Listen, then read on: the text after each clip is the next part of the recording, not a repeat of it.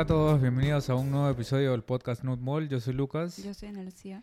Eh, y en el episodio de hoy eh, vamos a hablar de un tema que eh, es, bueno, creo que en general para la interpretación y, bueno, en realidad también para el diseño de, de- de estudios en general es bastante importante. Y como pueden ver en el título, ese tema es el dimorfismo sexual. Y creo, bueno, no sé, corrígeme, porque tú ya tienes, creo que bastante tiempo leyendo sobre ese tema y, y tienes un Incluso interés tenemos personal. un artículo Ujú, escrito ya publicado en la página hace un par de años ujú. que nunca terminó, se quedó como el dimorfismo sexual de la obesidad parte 1 Ujú. y nunca terminamos la serie. Pero es porque es un tema bastante complejo y hay un montón de información y con los años también ha salido nueva información. Eh, sí, es un bastante tema- amplio. Pues. Sí, es un Eh, tema que, que me parece bastante interesante y que creo que es un punto de vista que no todo el mundo toca. O, eh, o simplemente no se da cuenta que es importante, ¿no? Porque, em, porque creo que, bueno, tú debes saber más esto que yo, pero en general en, en- en los diseños de estudios en animales eh, o en, bueno, seres vivos, En general. eh, en donde haces este tipo de, de estudios, comparando tipo dietas o ejercicio o algo, algo por el estilo, em, a veces, o, o- o me parece que antes, se evitaba eh, utilizar mujeres justamente porque en, en mujeres ves que hay todos estos cambios hormonales que son otra variable más que estás introduciendo en el estudio.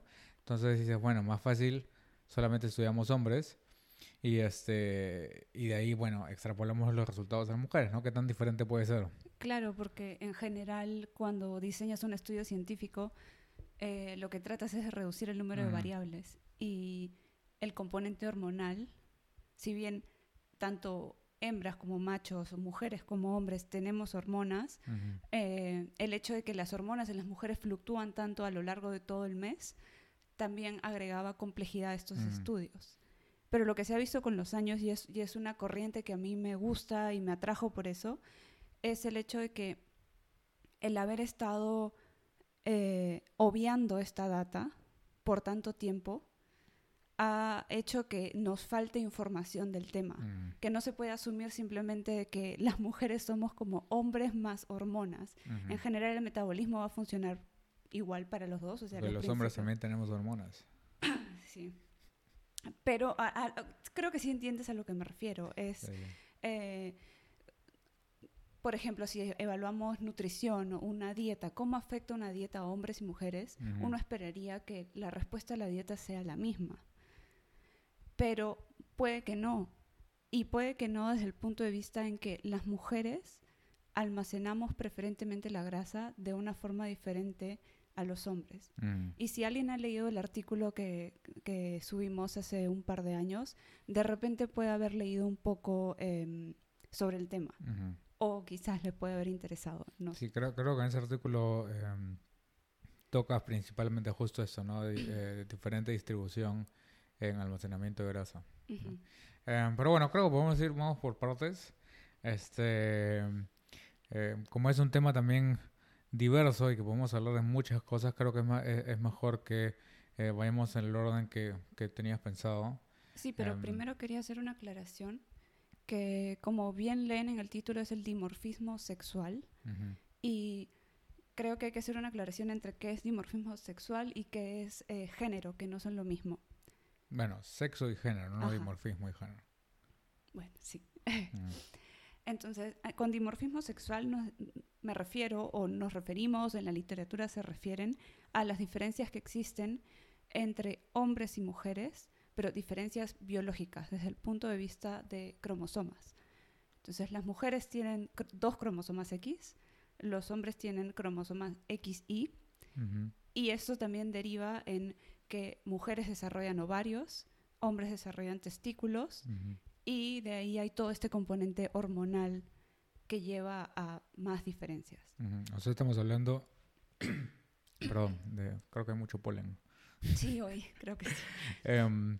Eh, estamos hablando básicamente de diferencias que se ven a nivel de sexo biológico, que es, es, eh, lo que estamos mencionando, ¿no? Que simplemente para que quede claro que el sexo biológico es binario, hay dos sexos. Ajá. em, y cuestión de género, el género es otra discusión Es que no tiene nada que ver fluido, con... es un, es, eh, tiene una definición o connotación más eh, social y de cómo uno eh, se siente. Sí, o sea, no- e- eso no tiene, no tiene mucho que ver con las diferencias biológicas que sí existen, no solo en seres humanos, ¿no? Ese- Ujú. Eso lo ves en, en organismos sexuales. Hay eh, diferencias fisiológicas bien marcadas entre em, hembras y machos, o eh, básicamente los sexos opuestos, ¿no? Claro.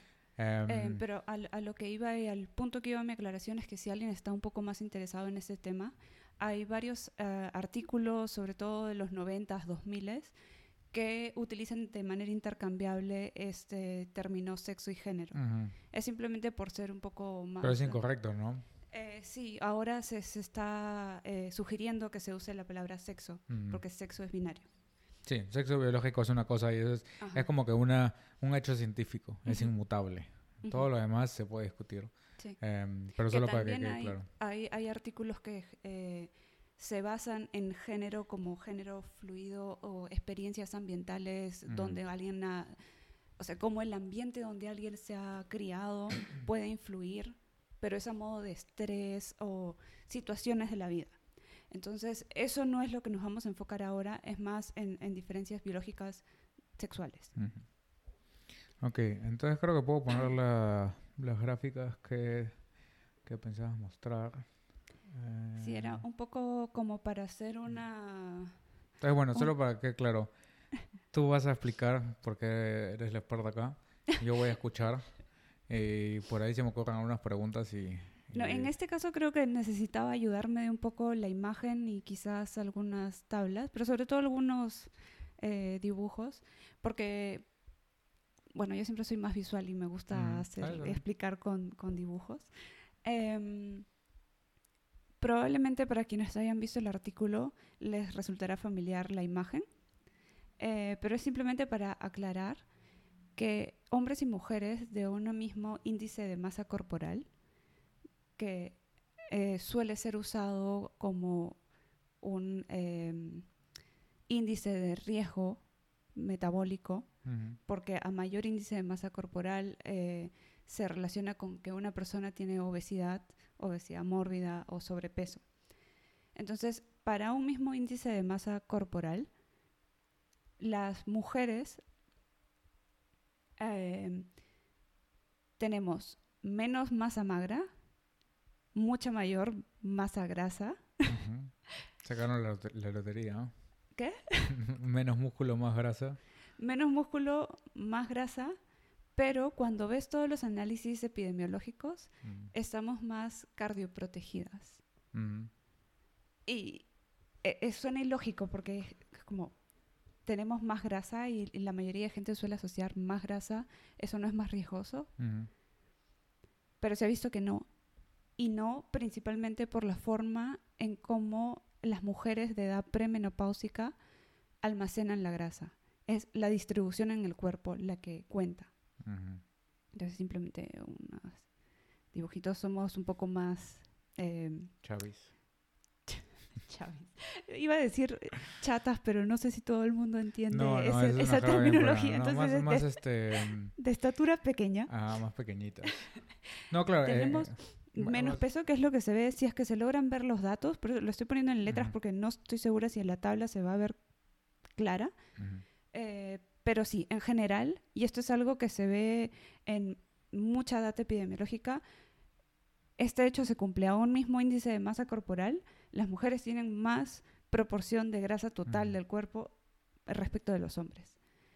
Pero, como te decía, lo que importa es la distribución. Mm, Ahora, principalmente eh, nosotros almacenamos la grasa en el tejido adiposo y el tejido adiposo se diferencia según su locación en el cuerpo. localización. En el cuerpo. Spanglish, Spanglish. Spanglish, perdón. Em, el tejido adiposo se puede almacenar com- como tejido adiposo subcutáneo, que es el que rodea, ay, perdón, que es el que se encuentra debajo de la piel, y el tejido adiposo visceral, que es el que rodea las vísceras, como dice su nombre. Entonces, lo que se ha visto es que los hombres almacenan la grasa preferentemente en tejido adiposo visceral y las mujeres almacenamos la grasa preferentemente en tejido adiposo subcutáneo. Eh, pero el tejido adiposo subcutáneo, que es el que más tenemos y el- es el que uno como nutricionista me imagino que están acostumbrados a medir cuando se miden pliegues, em, está distribuido en la zona abdominal o zona superior del cuerpo y la zona eh, baja del cuerpo.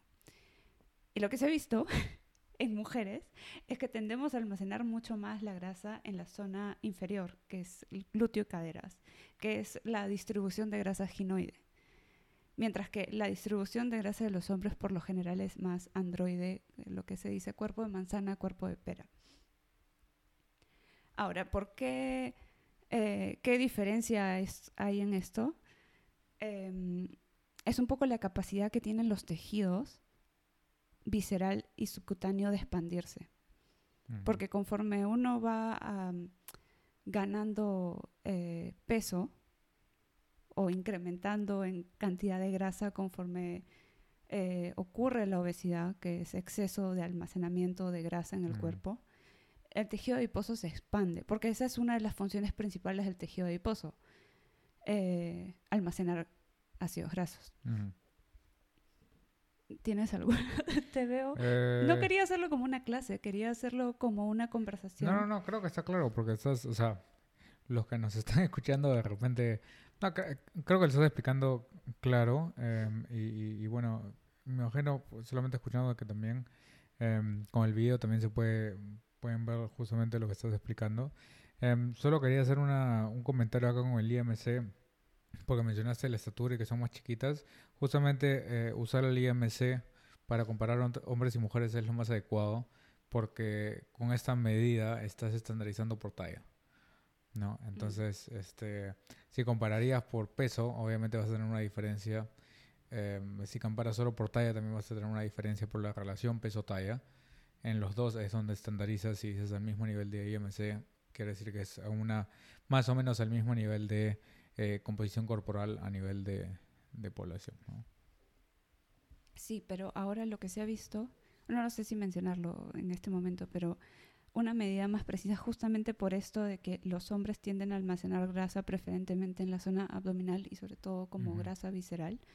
Em, una forma más precisa de medir riesgo metabólico es tomar en cuenta las mediciones de circunferencia de cintura y Mm. cadera y la relación que hay entre ambas. Mm. Sí, creo que ahora. creo que la más importante es la circunferencia de cintura. Eh, me trabé la lengua. Circunferencia de cintura. Sí. eh, de por sí. Ah, No, o sea, em, creo que. Y, y bueno, eso lo puede ver porque creo que la circunferencia de cintura también forma parte de criterio para ver si alguien tiene síndrome metabólico o no. Entonces, eh, bueno, es uno de los requisitos que necesitas cumplir para saber si eres metabólicamente. Bueno, bajo esos parámetros. saludable. Metabólicamente sano o, o no tan sano. Ujú. Entonces, es, es- es bastante importante y simple eh, de usar. Bueno, cuando yo comencé a leer de todo este tema, me pareció bastante curioso esta diferencia en la distribución de la grasa, porque que yo recuerde no me la han enseñado o no no me la han enseñado o han hecho énfasis en, en que distribuimos la grasa de manera diferente. Y desde hace años, acá estoy mostrando unas imágenes de eh, una resonancia magnética a la altura de las lumbares, creo que son 4 y 5, que es el método estándar. Es eh, una imagen que compara eh, a cuatro sujetos, dos hombres, dos mujeres, de diferente índice de masa corporal. Pero el índice de masa corporal entre hombres y mujeres es comparable. Entonces hay dos sujetos de peso considerado normal, de acuerdo a su índice de masa corporal, que es alrededor de 25 kilogramos por metro cuadrado. Eh, y un hombre y una mujer de, eh, con obesidad, con un índice de masa corporal de más o menos 33. Entonces lo que se ve, describo más para los que nos están oyendo en lugar Sí, bueno, de igual, igual los, los, eh, Las las figuras van a estar en el, en el blog, pero... Pero acá en rojo se nota el- la proporción que es ocupada por la grasa visceral y en verde la proporción que se ocupaba por grasa subcutánea. Y lo que puedes ver es que en general los hombres eh, tienden a almacenar mucho más de la grasa como grasa visceral y sobre todo en obesidad. Lo que más se expande es el tejido adiposo visceral. En mujeres lo que más se expande conforme ganas peso, estás almacenando más grasa, es el tejido adiposo eh, subcutáneo. Que es la- el verde, ¿no? ¿Qué es qué? El verde. El verde, sí. Sí. Em, entonces, esta, em, estos datos no solo son de estos cuatro sujetos, en general, eh, epidemiológicamente hablando y con data de hace muchos años, se ha visto esta misma tendencia. Mm, Lo que puede influir a veces es en la mujer eh, la edad. Entonces, eh, es también importante considerar la edad de las mujeres en epidemiología, porque pasamos por la menopausia y la etapa de posmenopausia. Pero eso va a ser más importante más adelante. ¿Qué es esto? Esa soy yo. Estoy mostrando un meme que no sé si todo el mundo conocerá la serie It's Always Sunny en Filadelfia. Em, donde el personaje Charlie en un episodio tiene que resolver el misterio de quién es Pepe Silvia. Bueno, así he estado yo en la semana tratando de, de- de simplificar todo esto. Es más, he estado así hace años desde que descubrí el tema. Por eso es que nunca ha salido la parte 2 y la parte 3 de, de este tema, porque es difícil de sintetizarlo. mm, Y creo que, espero que hablando sea un poco más em, sencillo. mm, Eh, porque, eh, ¿te acuerdas que te dije hace un rato que los hombres tienen más riesgo metabólico que las mujeres? ujú. O sea, de por sí creo que em, riesgo metabólico es eh, riesgo cardiovascular también, ¿no? O sea, la incidencia de enfermedades Ajá. cardiovasculares en hombres es mayor que en mujeres. Sí. Ujú. Pese a que ustedes tienen más masa magra en comparación con Pero nosotros. técnicamente es con- contraintuitivo, ¿no? Ustedes tienen menos músculo y más grasa, pero tienen menos problemas cardiovasculares que Entonces nosotros. es exactamente eso. ¿Cómo puede ser esto? Ujú. Pero eh, todo depende de lo que dije hace un rato, la expansión del tejido adiposo, que se hace por dos formas principales. Es o por hiperplasia, que quiere decir que incrementas el número de adipocitos, Ujú. porque los adipocitos son las células donde se almacena eh, los ácidos grasos. Entonces, los adipocitos pueden expandirse por hiperplasia o por hipertrofia. Hiperplasia era lo que dije, incrementas el número de células que Ujú. hay. En hipertrofia, hipertrofia, lo que ocurre es que incrementas el tamaño individual de cada adipocito. Y lo que pasa es que em, hay diferencias entre el tejido adiposo subcutáneo y el tejido adiposo visceral en la forma en la que preferentemente se expanden. Mm, Entonces, no que no pueda ocurrir, en general cuando se expande el tejido adiposo se expande de las dos maneras. Pero se ha visto que el tejido adiposo visceral preferentemente se expande por hipertrofia y sobre todo en hombres. Mm, ¿Y cuál es el problema? Es que en la cavidad visceral, o sea, encima de tus vísceras, estás limitado por el tamaño de la cavidad abdominal. Y para expandirte, em, necesitas espacio, necesitas que haya remodelamiento de la matriz extracelular y toda una serie de señales que cuando hay eh, obesidad, el problema es que cuando las células se expanden y son demasiado grandes, comienzan a ocurrir problemas como hipoxia. Entonces, debido a la falta de oxígeno, algunos adipocitos comienzan a morir. Esto llama a toda una cadena inflamatoria y células del sistema inmune que vienen a combatir este inflama bueno, que- sí, toda esta corriente inflamatoria que se está formando y comienzan a secretar adipoquinas de tipo más inflamatorio. Porque hay, Sí. Hay células del sistema inmune en el tejido adiposo también, Ah, ¿no? sí, eso es algo Ujú. que no he mencionado, pero el Ujú. tejido adiposo no es solamente conformado por adipocitos, es toda una mezcla de, de células. Entonces sí. eh, Es- eso sí creo que también em, en su momento cuando lo, cuando lo descubrí, leyendo. Em, tenía esa visión clásica de que el tejido adiposo es simplemente adipocitos que almacenan grasa, pero en realidad es un, es un eh, órgano metabólicamente activo y es un órgano inmunológico. Tiene células de sistema inmune que sí influencian el estado inflamatorio de todo el cuerpo, ¿no? Sí. Y justamente en, en el tema de órgano secretorio y que puede eh, secretar estas eh, células, estas señales inflamatorias, mejor dicho, eh, es creo que uno de los puntos claves en la diferencia, porque el tejido adiposo subcutáneo tiende a expandirse por hiperplasia e hipertrofia, y en mujeres todas las razones no están completamente claras, pero sí ha habido datos observacionales, o experimentales en donde se ha observado que las mujeres preferentemente expanden el tejido subcutáneo, sobre todo el de la zona femoral, por hiperplasia. Mm. Y la hiperplasia es, incrementas el número de células, estas células son más pequeñitas, entonces da tiempo que haya más formación de, vasos sanguíneos, más irrigación, menos muerte celular. Mm. Entonces se considera que este tipo de expansión es menos inflamatoria. O sea, no tanto es, es la cantidad de grasa que tiene, sino la salud de, esa grasa. De, ese, depósito de grasa. ¿no? Pero ahora hay em, todo un tema de por qué pasa esto. ¿Por qué las mujeres tienden a expandirse de esta forma? Sobre, o sea, ¿por qué el tejido adiposo de la zona subcutánea de eh, los glúteos y las piernas tiende a expandirse preferentemente eh, de esta manera? Y hay varias líneas de investigación. Y entonces acá viene todo cómo ordeno todo esto, cómo simplifico todo esto en solo un artículo. Entonces, eh, hay quienes sugieren que hay diferencias genéticas, que genéticamente estamos predispuestos. Hay gente, creo que sí has leído algunos artículos en los que salía de gente metabólicamente eh, saludable o metabólicamente no saludable, o obesidad saludable o no saludable. En muchos de estos casos tiene que ver con la capacidad que tiene el tejido adiposo de expandirse sin generar inflamación y, señales perjudiciales.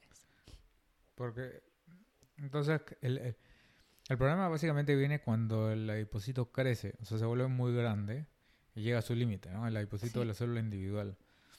Si es que nunca llegas a ese límite porque tienes más adipocitos en el cual puedes distribuir toda esa grasa en, en más células, no tienes el problema.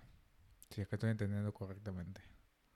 Esa es una de las ventajas. No necesariamente es completamente blanco y negro, porque de por sí los adipocitos cumplen un ciclo de vida y hay un recambio de adipocitos. Entonces, eh, el problema que tienen en muchos estudios que he leído es que es bien difícil hasta ahora detectar el, el recambio celular. Mm. que hay muchos adipocitos hipertróficos que consideran que han muerto por el daño inflamatorio, mm. pero no saben diferenciarlo si era por daño inflamatorio o porque era su propio ciclo de vida, mm. porque se ha observado que más o menos recambiamos un 10% del total de nuestros adipocitos en un año. Pero es, es, difícil de estimar, entonces es mucha de la información que tenemos se obtiene de eh, estudios en, modelos animales, sobre todo en ratones, pero no somos iguales que los ratones. Sí, ahora un, pequeño paréntesis eh, relacionado a lo que dices que no es blanco y negro y que, bueno, no está muy claro. En realidad todos estos gráficos que, que resumen algo muestran eh, a los procesos biológicos como algo relativamente sencillo, ¿no? Como, ah, es exactamente así, cuando en realidad no es tan así. O sea, esto ahorita es el cómo mejor entendemos esos procesos, pero no significa que sea exactamente así y que sabemos todo eso. O sea, hay simplemente el estado de lo que sabemos, pero hay muchos detalles que todavía no están muy claros. No, y es bastante complejo también, por ejemplo, porque muchas veces la funcionalidad de, una célula depende del contexto, y como contexto me refiero que está como parte del cuerpo, o que la sacas y la, cultivas en una placa Petri. Entonces, muchos investigadores han notado que hay cambios en los adipocitos. Algo que dificulta estudiar correctamente los adipocitos es que muchas veces su comportamiento en el tejido es completamente diferente y que basta plaquearlo para que exprese diferentes señales. Y no pueden asumir que lo que está pasando in vitro es lo que se ve. Entonces, lo que más se usa para estudiar el tejido adiposo es eh, tejido ex vivo, que quiere decir que obtienen biopsias de personas. Y esto complica bastante, porque no es fácil obtener gente que esté dispuesta a darte biopsias varias veces, sobre todo. Sí, sí, sí. No, para ver cambios. Y lo que menciona es importante. Eh, justo estaba discutiendo esto en algunas de las discusiones que tengo de las miles de cosas que puedo discutir en, en, línea. Este, pero básicamente una ventaja del sistema de estudio in vitro, de cuando cultivas células o, o haces hasta en tu tubo ensayo, ¿no? Es que estás eliminando un montón de variables que pueden eh, afectar tus resultados, pero que no te permiten interpretar muy claramente o delinear los efectos de ciertas variables. Esa es su fortaleza, pero al mismo tiempo es su debilidad, porque en el cuerpo, esa célula que estás estudiando afuera, bajo un medio determinado, no es lo que está eh, experimentando dentro del cuerpo, donde tiene otras células al costado, donde está eh, expuesta a, otros factores y hormonas en la sangre. O sea, el, el ambiente es completamente diferente, ¿no? Entonces tenemos que tener en cuenta justamente eso, que lo que vemos in vitro no es lo que la célula ve in vivo dentro del cuerpo. Entonces tenemos que tener eh, cautela a la hora de interpretar observaciones que tenemos in vitro eh, y de cómo se va a comportar en, en vivo, ¿no? Muchas veces estas limitaciones son mencionadas por los mismos autores de algunos estudios, pero igual hay que tenerlas en, cuenta al momento de sí. Sobre todo para extrapolarlas, porque mucha gente encuentra un estudio que dice lo que ellos creen, leen el abstract y, ah, ves, tenía razón y, le, y te bombardan con estudios y referencias. Eso, eh, en realidad, eh, es más complicado. Bueno, en este gráfico que está acá mientras nosotros seguimos hablando, era simplemente para eh, un poco graficar lo que ya había mencionado, que em, es la distribución de la grasa en el cuerpo. Las mujeres preferentemente almacenamos en tejido adiposo subcutáneo y preferentemente en la zona baja. Pero algo que es curioso también es que, em, que se ha reportado es que las mujeres aparentemente nacemos con mayor cantidad de preadipósitos. Preadipósitos son, como su nombre lo indica, células que están destinadas a eh, convertirse en adipósitos. Y otro dato curioso es que estas diferencias en, la cantidad de grasa corporal que tienen las mujeres se han visto también en, la, en, niños en edad pre-pubertad. Mm. O sea, antes de que haya todo este aumento em, significativo en las hormonas, ¿no? Sí. Sexuales. Eh, y aquí en este gráfico es en los casos de obesidad, que era como ya había mostrado en la imagen de la, del de la resonancia magnética es cómo se expande eh, preferentemente el tejido adiposo. Y lo que se sabe es que sí, no necesariamente solo ocurre o hiperplasia o hipertrofia, por lo general ocurren ambas, pero en el tejido adiposo en mujeres suele haber una preferencia por incrementar el número eh, de adipocitos y sobre todo en la zona femoral del cuerpo, que es lo que encontraron estos investigadores que conforme incrementa el índice de masa corporal que está aquí, eh, a mayor índice de masa corporal hay como una relación lineal entre la cantidad de eh, que se han diferenciado de preadipósito a adipósito. En cambio, los hombres tienden más, en este caso solo midieron tejido adiposo subcutáneo, pero se sabe y está reportado que, y lo vieron en la imagen, que los hombres tienden a almacenar más grasa como eh, tejido adiposo eh, visceral. Y proporcionalmente entre tejido subcutáneo eh, de la parte de arriba y de abajo es más en la parte de arriba, dices, ¿no? En los hombres sí. Entonces hay una teoría, bueno, creo que es más bien hipótesis y se ha probado en parte, en parte hay información de ratones, que em, hay bastantes receptores estrógenos en el tejido adiposo y sobre todo expresándose en el tejido adiposo femoral y en, los mm. glúteos en mujeres. Entonces uno puede entender que a, medida que hay más receptores de estrógenos y tenemos más estrógeno circulante en mujeres que tienen edad eh, premenopáusica, lo que algunos sugieren es que estos promueven la acumulación de eh, ácidos grasos. Normalmente los estrógenos tienen un efecto prolipogénico. Sí, Ok, esto tiene sentido.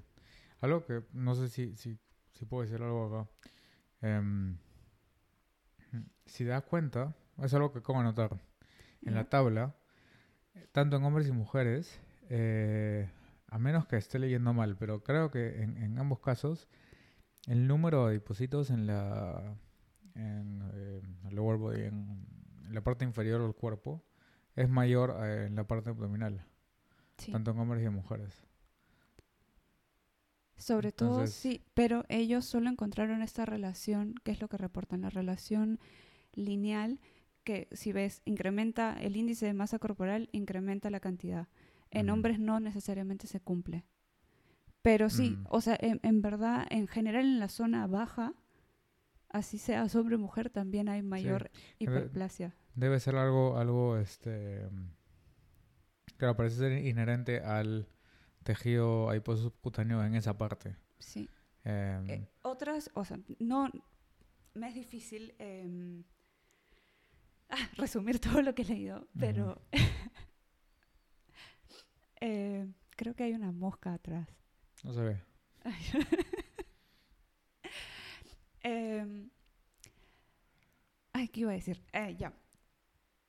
Hay eh, información de genes que se expresan diferencialmente en hombres y mujeres y diferencialmente dependiendo de el tejido al en el cual estemos analizando. Entonces acá se, se sugiere que también hay influencia genética eh, para, para esta distribución diferencial. Hay otros que sugieren es, eh, lo de los estrógenos, que se expresan mayores receptores de estrógenos en tejido adiposo subcutáneo en mujeres y en hombres que hay mayores receptores de andrógenos en el tejido adiposo visceral y que esto promueve esta em, Diferencia. diferencia. Algo em, Pero podría ser también que justamente tienes mayor capacidad de expandir en número eh, en la parte inferior, porque si te pones a pensar en la parte inferior no tienes ninguna ah, restricción anatómica por la cual puedes expandir, ¿no? Porque si en la parte superior están básicamente, si no me equivoco, todos los órganos excepto las gónadas. Sí, más. No sé, no soy Sí. no soy médico, de mi anatomía está, pero... Pero sí, o sea, como que en las piernas y en los glúteos, no hay que aumentes, límite. tienes sí. como que bastante espacio libre para aumentar eh, grasa corporal, que sería más difícil eh, en la parte superior donde están básicamente todos nuestros, nuestros órganos. Otra ¿no? diferencia eh, importante que también se ha visto es en la actividad de la lipoproteína lipasa. Ujú. Eh, se ha visto que el tejido adiposo en mujeres tiene mayor actividad de lipoproteína lipasa, que me imagino que quieres aclarar que... Eh, bueno, solamente, ¿por qué es importante la lipoproteína lipasa en este caso? porque tiene relación con incorporar ácidos grasos a el tejido adiposo. Entonces hay mayor facilidad para incorporarlo, que es lo que se ha visto en las mujeres. O sea, básicamente que engordan es más fácil que almacenen grasa. Es más fácil que engordemos. Ese, Sí. ese es, es Que almacenen grasa. injusto. Que almacenen grasa. Sí, ¿no? pero eh, técnicamente las mujeres tienen mayor facilidad para ganar peso. Ay Dios, este episodio con la mosca. Ujú. Eh, Y esto, em, ah, es en los tres depósitos entonces, es en, eh, sí, aquí compararon gluteal y femoral. ajá, entre hombres y mujeres. Ujú. Y también en este caso compararon eh, antes en- estado de ayuno y después de una comida. Y Ujú. lo que ven es que en mujeres siempre está más, el- la actividad enzimática está más activa, Ujú. eh, actividad enzimática más activa, Alta. más elevada, Eh, pero se exacerba más en respuesta a una comida Ujú. Y principalmente en el tejido adiposo eh, que está en la zona baja del cuerpo. Sí, nuevamente. Y en ese estudio corrigieron por IM, eh, porcentaje de grasa o índice de Eh, masa sí, corporal o comparan, comparan sujetos de más o menos eh, el mismo índice entre Ah, hombres y ok. mujeres, mismo índice de masa corporal, y casi siempre en estos estudios lo que hacen es hacer todas estas correcciones por cantidad de grasa total del cuerpo. Eh, Claro, porque acá es este microgramos de ácidos grasos eh, por gramo de tejido adiposo. ¿no? Es- Ujú. ujú. Ujú. Y creo que esto es... Ah, otra, otra... En este ya no puse gráficos porque me parece que es demasiado y solamente quería mencionarlo o tenerlo a modo de recordar. Em, se ha visto también que el perfil de adipoquinas del tejido adiposo en mujeres es diferente al de hombres. En mujeres eh, hay, por ejemplo, mayor secreción de leptina. Todavía hay una discusión entre si es que secretamos más leptina porque tenemos más tejido adiposo o porque nuestro tejido adiposo está más eh, favorable para secretar leptina. O que hay como que diferencias inherentes al tejido adiposo femenino para secretar más leptina. Es curioso también que la leptina actúa a nivel de cerebro y también hay receptores estrógenos a nivel de cerebro y se ha visto que los estrógenos potencian la acción de leptina. En, por ejemplo, hay, no sé, si son mujeres y están al tanto de todo su ciclo menstrual, hay una época en el ciclo menstrual que te dan antojos de comer dulces, eh, sobre todo en el, en el momento de, de- del síndrome premenstrual. Pero hay una época durante el ciclo menstrual en que los estrógenos están más elevados Ujú. y eso se relaciona con que uno tiene menos apetito. Y Ujú. algunos sugieren que eso es porque se está estimulando la acción de leptina en el cerebro. Yo creo que debería hacer un, un, un video de ciclo menstrual Sí. ah, esos cambios metabólicos. Quizás. debe haber bastante gente interesada en eso. porque es- Aunque, ¿te acuerdas de que hubo este artículo de que trataron de adaptar una dieta al ciclo no, no, no, menstrual? ese artículo es una Eso no. porquería. Tampoco- ni, ni merece discusión. Ya, ya, solo, solo digo que sí ha habido sugerencias de, ah, pensar que puede hacer No, no, sí, diferencia, pero, creo como conceptualmente eh, Sí, sí. creo que es interesante. y, em, eh, ahora, hablando de ciclo menstrual, ¿qué pasa cuando perdemos el ciclo menstrual? Em, lo que se ha visto es que luego de la menopausia, a razón de que perdemos los estrógenos, la distribución de la grasa cambia. Y en lugar de, com- de- de acumularla en el tejido adiposo subcutáneo, tendemos a acumularla de una forma más como hombre, que es en el tejido adiposo visceral. Y acá hay otro dato curioso. Eh, si quieres, párame en cualquier momento porque No, no, siento que estoy hablando mucho, pero em, eh, los estrógenos son secretados principalmente por los ovarios, pero eso no quiere decir que otros órganos no puedan también producir estrógenos. Pero lo que se ha visto es que los estrógenos producidos por los ovarios actúan a nivel sistémico. En cambio, eh, ciertos órganos como el tejido adiposo que producen em, también estrógenos actúan más a nivel localizado. Entonces, ¿te acuerdas de lo que dije de que hay más receptores de estrógenos en el tejido adiposo? Eh, como hay estos receptores de estrógenos, pero ya no hay tanta señal de estrógeno, eh, el tejido adiposo, una hipótesis de por qué se expande tanto el tejido adiposo visceral es que el- es el la principal fuente de estrógenos que actúan a nivel em, local. Y como hay todavía alta concentración de receptores de estrógenos, hay como un, una- un ciclo vicioso en el que comienzo a producir más estrógenos porque al cuerpo le faltan estrógenos, Ujú. Pero tengo receptores de estrógenos que están recibiendo esta señal interna Ujú. de expándete. Y esa es una de las hipótesis por qué se expande el tejido adiposo visceral en mujeres después de la menopausia. Pero esto sí se observa. Pero el tejido adiposo visceral también tiene alta densidad de receptores de estrógeno. Sí. Ah. Hay Entonces, ¿por quizás qué en, no en menor proporción. Eso hasta ahora no se sabe. Hay, Ah. hay receptores de andrógenos y estrógenos en el tejido adiposo visceral. Algunos, por, por eso son datos no concluyentes, son antiguos. Ya no he leído más que alguien siga en esa, en Ujú. esa eh, vía. Hay eh, unos autores que postularon que los eh, receptores a nivel subcutáneo en la zona baja expresan mucho más. Pero cuando hay este cambio en la menopausia, lo que dicen es que el, el tejido adiposo visceral es la principal fuente de estrógenos Ujú. localizado. O sea, básicamente una vez que pierden eh, esta alta concentración de estrógenos, su patrón de grasa corporal se vuelve más parecido a- al de los hombres. hombre. ¿no? Lo que sugiere que el factor principal en esta eh, diferencia de almacenamiento es el nivel de estrógenos. Puede ser. O sea, a- a- o sea, Acá es- sí, en, en esto es aparente. Estos son uno de los primeros casos, porque esto sí se sabe desde los 70 en que trajeron la atención de que ay, las hormonas pueden influenciar y sobre todo porque el riesgo metabólico cambia a partir que una mujer llega a la menopausia o Ujú. pasa a la menopausia. Hay también estudios en los que em, han visto en la, con terapia de reemplazo hormonal em, que en cierta forma si suplementas con estrógenos a las mujeres mientras están pasando la menopausia, pero solo en una cierta ventana de tiempo, puede tener algún efecto protector contra em, este cambio, pero igual se da. No siempre, no en todos los casos las mujeres necesariamente incrementan, pero es una tendencia.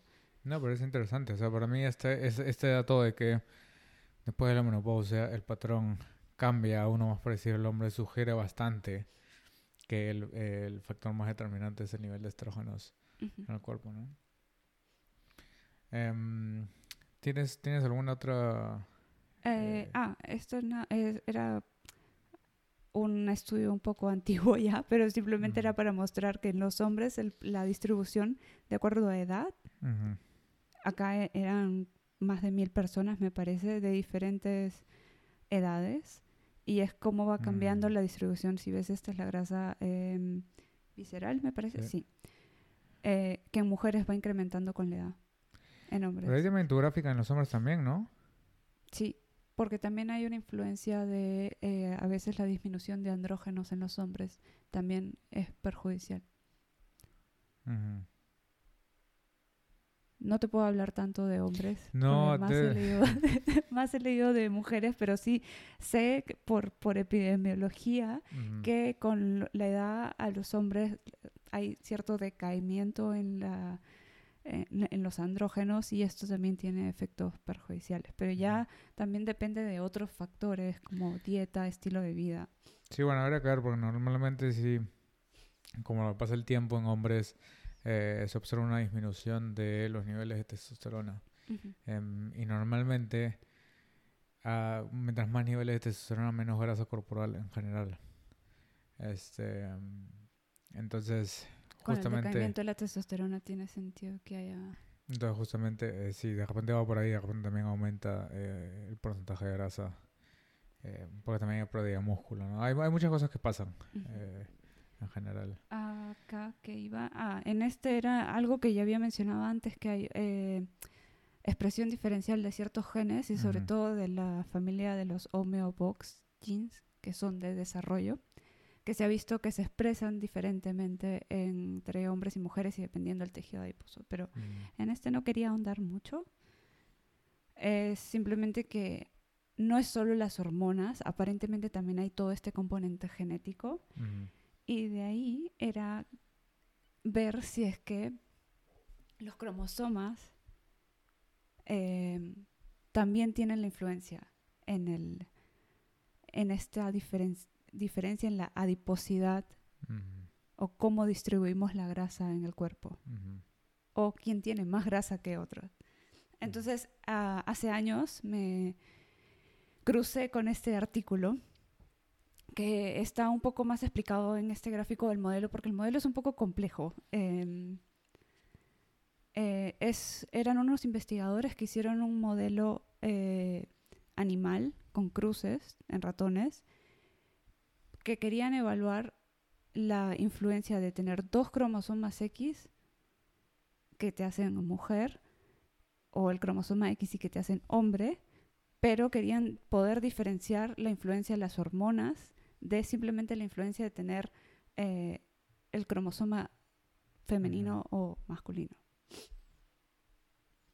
Eh, Y esto es más por, por datos que se han visto de lo que te comentaba hace un rato, que hay niños que se ha observado que hay una distribución diferencial en niños incluso antes de que se desarrollen o que comiencen a surgir las hormonas o elevarse los niveles de hormonas. Aunque puede ser controversial también porque desde la formación también hay niveles. Sí, eso es lo que te iba a decir. En útero hay, hay básicamente lo que determina si el feto se desarrolla como mujer o como hombre es la concentración relativa de estrógenos eh, en un periodo determinado. Y también, pero también es la inactivación del, del cromosoma. o la activación del cromosoma y la inactivación de un cromosoma X. Claro, pero está mediado por cambios. Este, eh, sí, está relacionado con. Entonces es medio difícil separar del todo la influencia de las hormonas. Pero creo que sí, ahora creo que tú puedes también hablar de, este artículo porque creo que te mandé leerlo. De repente ponemos el artículo en sí. Em, sí, era simplemente acá para eh, mencionar que hicieron al final. Si alguien quiere revisar un poco más o lo podemos aclarar, es más adelante o, en, o por escrito, creo que por escrito va a ser más fácil, pero es, en este caso hicieron cruces y salieron ratones que eran XX, macho y hembra, y XY, macho y hembra.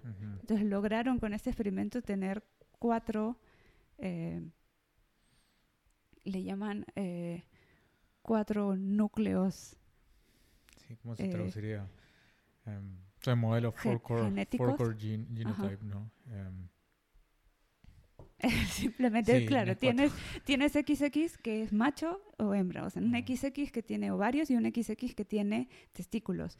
Tienes un XY que tiene ovarios y un XY que tiene testículos. Es un poco complejo, pero es bastante interesante y sirve para justamente poder separar influencia de los cromosomas o influencia de las hormonas.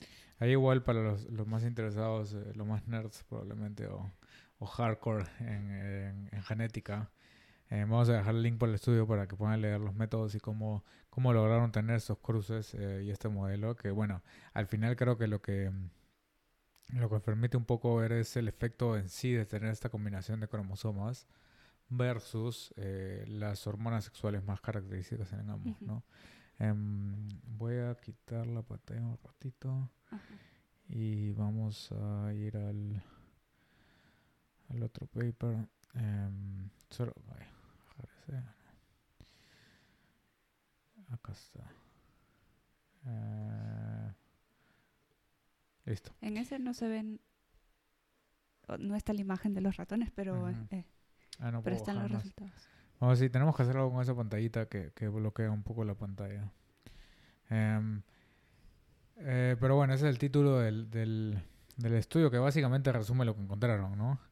Este, que el número de cromosomas X, o sea, cuántos cromosomas X tienes, causa diferencias eh, sexuales en la adiposidad.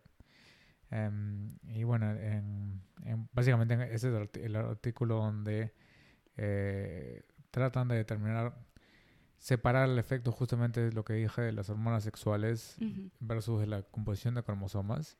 Y esto lo logran creando este modelo y de ahí quitándole las gónadas a animales maduros, ¿no? Entonces que quitas los ovarios y quitas los testículos. Animales adultos, no maduros. Bueno, maduros sexualmente. Sí, sí. Eh, pero, bueno, si le dicen adult. Bueno, pero me, refería a maduros sexuales, o sea que ya son Em, entonces, una vez que le quitan las zonas que básicamente los esterilizan, quitas la principal fuente de hormonas sexuales y ves si en ese punto hay alguna diferencia entre machos y hembras o entre XX y XY. Este, eh, para mí las diferencias no son tan significativas. Hay diferencias, pero eh, en mi opinión, en base a la data, parece ser que lo que más influencia es eh, la concentración relativa de estrógeno y testosterona. Entonces sí puede influenciar el número de, cromosomas X que tienes. Em, pero dentro de los dos creo que más afecta este nivel de eh, diferencial de hormonas. Ahora, algo que también es importante que está en el título es que es el número de cromosomas X el que da estas diferencias, porque también puedes tratar, o lo que hicieron fue eh, crear, por, bueno, a los ratones realmente les hacemos de todo. Entonces lo que hicieron fue crear un ratón que tenía tres cromosomas X y un, razón que- un ratón que solamente tenía un cromosoma y ese cromosoma era X. Y vieron que el que Bueno, el, tenía... el que hicieron con tres cromosomas tenía dos X y un Y No, hay uno que tenía 3X. también. Sí. Oh. Por eso, justamente hacen dosaje de, de genoma. Entonces, este, si, si dejan al ratón solo con un cromosoma X y le ponen Sí, sí. tres cromosomas X, ven que literalmente el que tiene más X eh, tiene más adiposidad. Entonces, literalmente es el número, es cuántos cromosomas X tienes y que explica por qué las mujeres tienen más adiposidad que los hombres. De alguna Bueno, no manera. necesariamente se puede aplicar directamente a mujeres, Mm, porque, o sea, un problema de, de analizar eh, en humanos es que no vas a poder hacer este tipo de experimentos, pero esto también era sugerido en parte porque eh, se sabe que hay ciertos síndromes eh, cromosómicos en Ujú. humanos. En el caso de mujeres, por ejemplo, hay mujeres con síndrome de Turner, mm, que tienes X0, o hay el síndrome de Klinefelter, que son hombres pero que tienen eh, XXY. ujú, Y se ha visto que estas personas, en el caso sobre todo de em, personas que tienen síndrome de Klinefelter, eh, se ve que tienen eh, una distribución, eh, una mayor adiposidad, más riesgo de diabetes, más riesgo, más, eh, en general, más grasa. Y lo curioso, que me crucé hace poco con un artículo, es que en, en niños de- con síndrome de Klinefelter que todavía no tienen influencia de hormonas, también han visto estas diferencias en Ujú. adiposidad. O sea, básicamente... Entonces había, hay toda esta sospecha de que también la cantidad de cromosomas X es la que puede predisponer, mm, que no del todo se puede eh, desligar de la influencia de hormonas. Porque, por ejemplo, mujeres con síndrome de Turner sí tienen eh, eh, algún nivel de estrógenos. Sí, no, que n- este, no es el, el normal, pero... eh, hay, sí. Definitivamente tratamos de aislar lo más que podemos estos factores, pero, pero en realidad todos están relacionados. Pero sí, o sea, Em. simplemente lo que me llamó la atención fue que era un... un eh, sí, ahí se ven las diferencias en los Están los ratoncitos. XXF. eh, significa que era XX eh, femenino, o sea, mujer, XY female, femenino. y el, ajá, el otro que es XX masculino, XX, eh, XY masculino. Y se ve que basta que tienes dos XX y los ratones son más gorditos. Ahora, acá es importante decir que en general en los ratones eh, los machos tienden a ser más grandes que las hembras. Entonces por eso se ve que ese XY masculino es este, un poco más grande pero en general cuando ven los, los resultados y vamos a dejar el link al artículo Ujú. o los artículos porque esta imagen es de un artículo más actual del mismo grupo em, sí basta que tengan dos X para que haya mayor eh, adiposidad en los Ujú. ratones A mí por eso pregunta interesante porque nunca, nunca me había puesto a pensar en la influencia de, que- o sea, en, en realidad qué cosa es, es el hecho de que, de que tienes este 2X y versus un X o es que en uno tienes la combinación y en otro no, o sea, es ese tipo de preguntas claro es que el, la- el mayor foco para este tema ha sido siempre las hormonas porque es lo que más directamente se ve Y que también, y que también puedes manipular. Porque con terapia de reemplazo hormonal puedes eh, Sí. reemplazar un poco las hormonas que están faltando en, Ah, en algo la que no vejez, dije, sí, no, no es que se... re- no, no puedo recomendar que, o por lo que estamos diciendo acá, es que, que las mujeres vayan a terapia de reemplazo hormonal, porque todavía también hay ciertos este, riesgos. Por eso es que es en una ventana de tiempo en particular, porque también se, se considera que los estrógenos podrían potenciar el riesgo de eh, eh, cáncer de seno. puedes cáncer, ¿no? Entonces, por eso eh, esta medida todavía no está completamente recomendada, pero como se ha descubierto que podría tener cierta ventaja, sobre todo por, por el cambio que ocurre y cómo podría proteger a una mujer tener estrógeno eh, como acompañamiento durante la menopausia, pero todavía lo que se ha pedido es más estudios para asegurar que, que sea una terapia segura. Pero bueno, no sé, ¿hay, hay algo más que quieres este, Eso era simplemente eh, mencionar? hacer, espero que se haya entendido y que no esté muy Muy eh, enredado. Eh, pero era simplemente eh, el, el tener en cuenta esto, tener en cuenta la diferencia sexual que puede haber y que también se ve en otros aspectos como en, en terapias, respuestas a terapias, eh, respuesta a dietas. Eh, en general, tratar de no excluir que existen diferencias entre hombres y mujeres y que simplemente nos sirve tener este conocimiento para poder optimizar la salud a largo plazo. Y bueno, también simplemente para cerrar, eh, hacer énfasis, ¿no? Que eh, hay estas diferencias y que estas diferencias tienen un eh, papel biológico, o sea, hay una justificación, hay un eh, hay diferencias inherentemente biológicas que son cromosomales, que son genéticas también. Aparte, o sea, aparte de la presencia de cromosomas, parece que tienen un montón de genes, es ciertos genes probablemente también, cómo se regulan esos genes y la presencia de hormonas sexuales que en conjunto causan esas diferencias marcadas entre hombres y mujeres y que mm, estas diferencias son reales, o sea, somos diferentes. Somos la misma especie, pero en todas las especies que tienen sexos vas a ver que hay diferentes marcadas entre machos y hembras que han sido formadas gracias eh, por selección, ¿no? Eh, han sido seleccionadas a lo largo de la evolución por algún rol en particular. Em, entonces es importante que conozcamos esto y que lo tengamos en cuenta para eh, interpretar la data y diseñar mejor este estudios sobre metabolismo y nutrición. Em, bueno, espero que les haya parecido interesante.